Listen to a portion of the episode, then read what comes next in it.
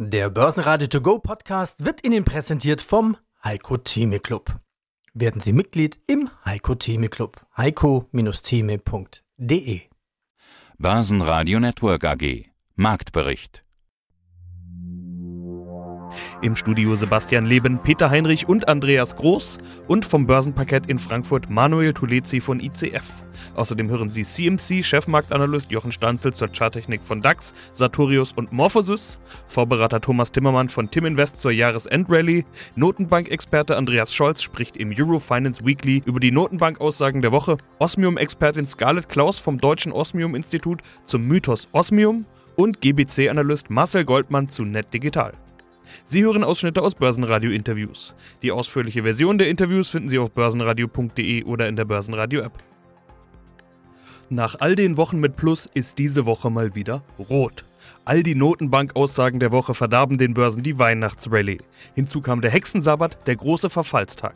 Aber auch der schaffte es nicht mehr, den Börsen eine andere Richtung zu geben als nach unten.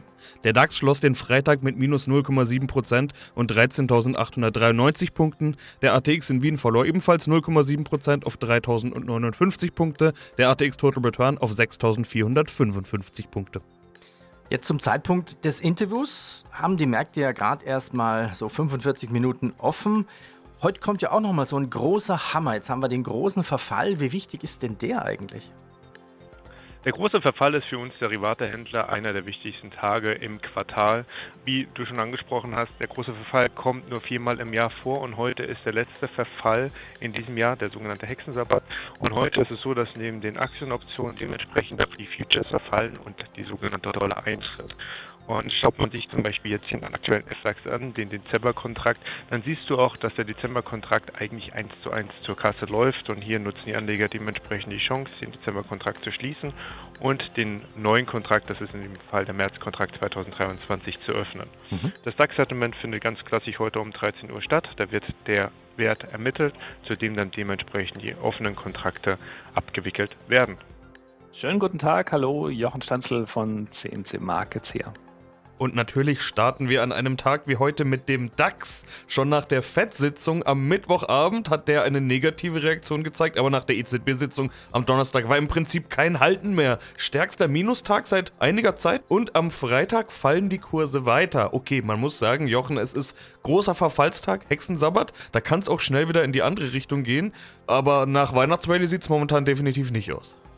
Ja, wir hatten neun Wochen im DAX jede Woche Kursgewinne neun Wochen am Stück. Und jetzt sehen wir auch mal wieder fallende Kurse. Da sieht man, man gewöhnt sich dann doch an eine Sache, nämlich an steigende Kurse. Wenn die dann doch wieder fallen sollten, dann ist es erstmal ein Schock. Aber es ist auch, sag mal, begründet, weil die, die, sage ich mal, in Richtung 15.000 gegangen sind, gedanklich. Also, dass wir die, die 10. und 11. und 12. und 13. Woche in Folge auch noch bekommen, weil jetzt ist ja Jahresendrallye und Weihnachtsrallye und so weiter die wurden jetzt gestern und vorgestern enttäuscht von der amerikanischen Notenbank und auch von der EZB. Wahrscheinlich auch deswegen, weil sie einfach ein bisschen zu optimistisch waren, weil jegliche Rallye und auch die Rallye im DAX muss irgendwann auch mal auskonsolidiert werden. Es gibt jetzt äh, hier die Möglichkeit, dass wir eben nochmal zurückkommen. Begründen kann man das nicht unbedingt mit dem, was da jetzt gesagt wurde, weil das war alles auch schon bekannt, was jetzt die FED und auch die EZB gesagt haben, nämlich dass jetzt zurzeit die Geldpolitik gestrafft wird und wahrscheinlich auch in weiten Teilen des nächsten Jahres eben so straff bleiben muss, um die Inflation zu bekämpfen. Das war auch davor schon bekannt. Ich glaube, es haben viele halt einfach auch sich anstecken lassen von der Hoffnung, dass da jetzt was kommt in Richtung Hinweise für mögliche Zinssenkungen. Das können die aber zurzeit nicht tun, weil die Inflation in den USA ist bei 7%, hierzulande bei 10%. Wir wollen die in Richtung 2% bekommen. Und da kann man nicht nach einem bisschen Rückgang, den wir jetzt bei der Inflation in den USA ja gesehen haben, seit Juni von 9% auf 7%, aber es sind halt immer noch keine 2%, da können die Zentralbanken nicht Signale geben für Zinssenkungen. Also da haben sich ein paar verrannt, die zu optimistisch waren für den Trend. Und das ist das für mich Wichtige. Im DAX ändert das allerdings nichts. Wir haben immer noch einen intakten Aufwärtstrend. Das ist keine Trendwende. Technisch war es wichtig, dass wir am Dienstag, wenn man da aufgepasst hat, da hatten wir ein neues Bewegungshoch gemacht, dass genau dieses höhere Hoch gekommen ist. Jetzt sinken wir von einem höheren Hoch aus. Das ist charttechnisch zumindest nicht so bedrohlich, wie es jetzt auf dem Kurszettel vielleicht aussieht. Mein Name ist Thomas Timmermann, ich bin CEO bei Tim Invest und dort zuständig für den Tim Invest Europa Plus Fonds jede Menge Aufregung im Markt in dieser Woche. Inflationsdaten, Notenbanken, Hexensabbat, Sell-off. Das ist zumindest der Begriff, den ich gerade auf CNBC gelesen habe. Thomas, jetzt lese ich deinen aktuellen Blog-Eintrag und du nimmst gleich im Intro die ganze Aufregung raus. Mit dem heutigen Verfall der Dezember-Futures und Optionen an den Terminbörsen in Europa und den USA enden für viele Finanzmarktteilnehmer das Jahr. Zusätzlich haben alle maßgeblichen Zentralbanken ihre angekündigten Zinserhöhungen diese Woche vollzogen. Die Spannung ist also erstmal raus raus. Wie Spannung raus. War das mit dem Jahr schon? Absolut. Wir können jetzt alle auf den Weihnachtsmarkt gehen, Glühwein trinken. Das war's. Game over. Jetzt ist Relaxen angesagt, weil viel mehr wird nicht mehr kommen. Also die berühmte Jahresendrallye haben wir gesehen. Wir hatten einen fulminanten Oktober, einen fulminanten November. DAX hat über 2000 Punkte gemacht. Das war die Jahresendrallye.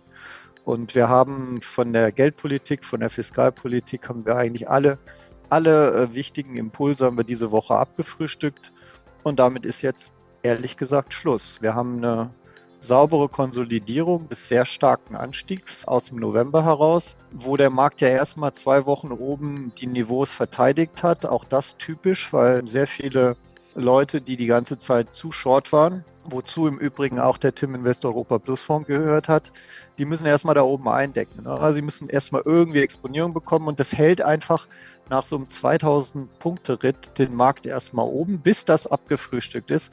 Dann kommt meistens nochmal so eine Art Bullenfalle, so ein Abriss nach oben. Auch den haben wir gesehen.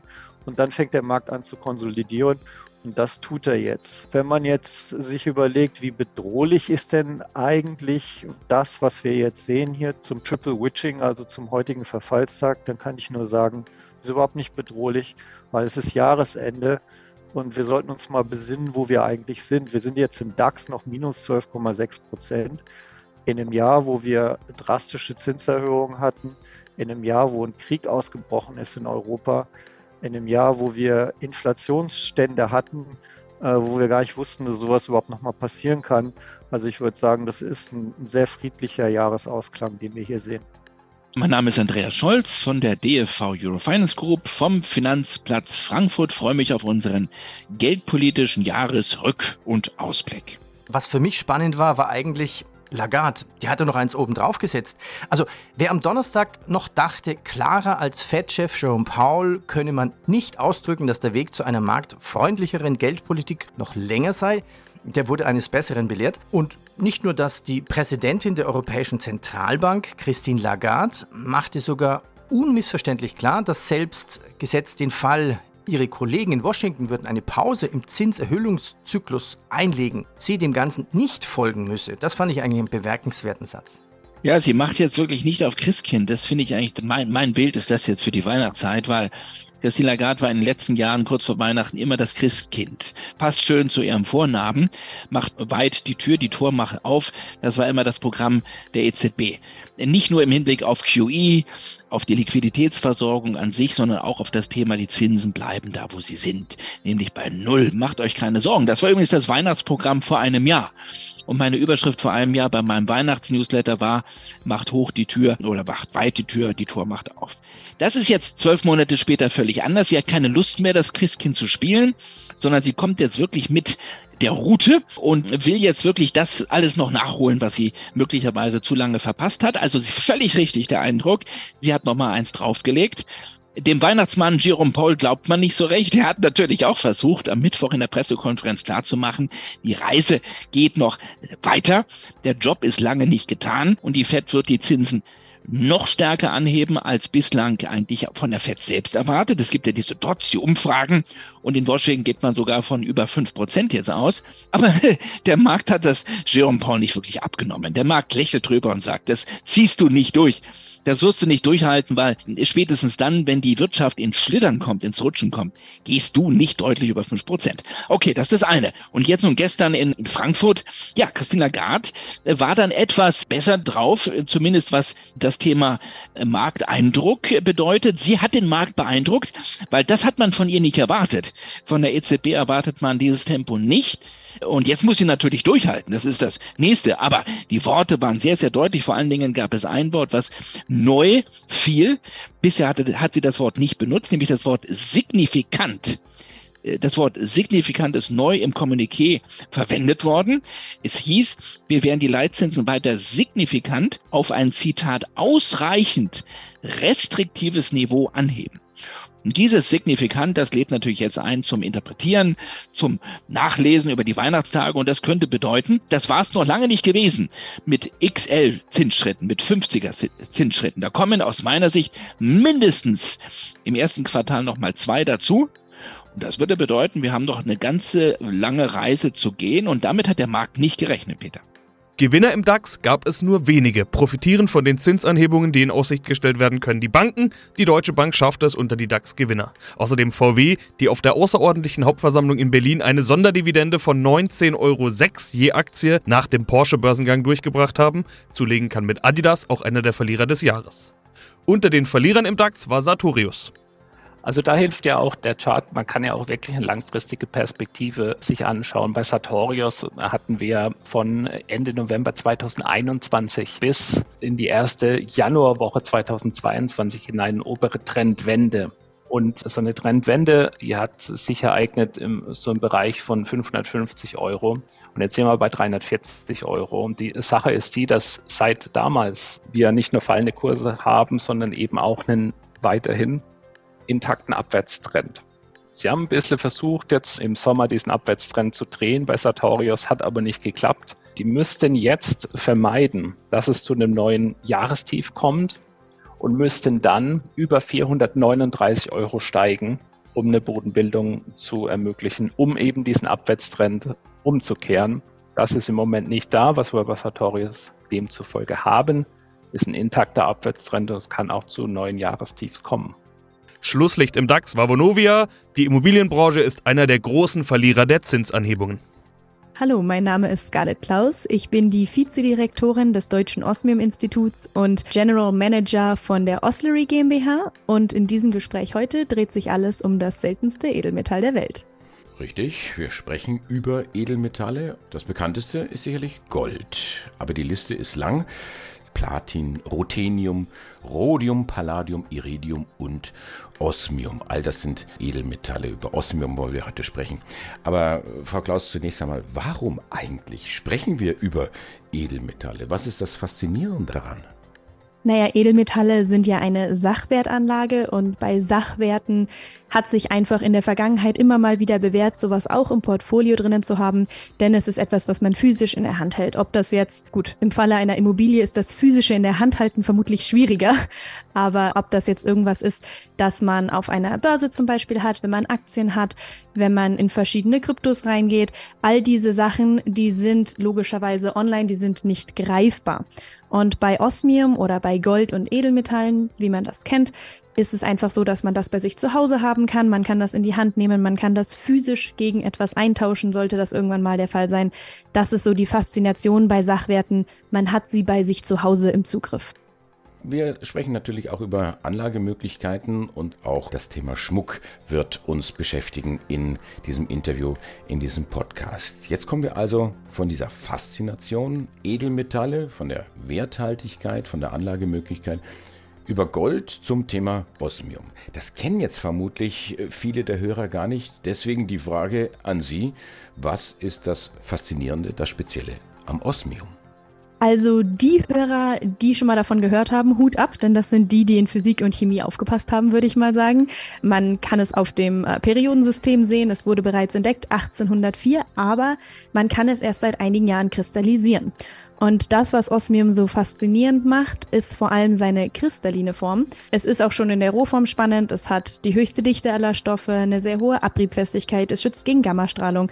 Man könnte es für sehr viel verwenden, aber es ist giftig in der Rohform. Bildet Osmiumtetroxid. Wenn man das einatmet, ist das gesundheitsschädlich. Und dementsprechend waren die Anwendungen eher limitiert. Aber in der kristallinen Form ist es nicht mehr giftig und fängt an, fantastisch auszusehen ähnelt einem Diamantteppich und dementsprechend hat man jetzt das seltenste der Edelmetalle, was ungiftig ist, unfälschbar, darauf kommen wir später sicherlich nochmal, und fantastisch aussieht. Und das ist das, was Osmium so spannend macht.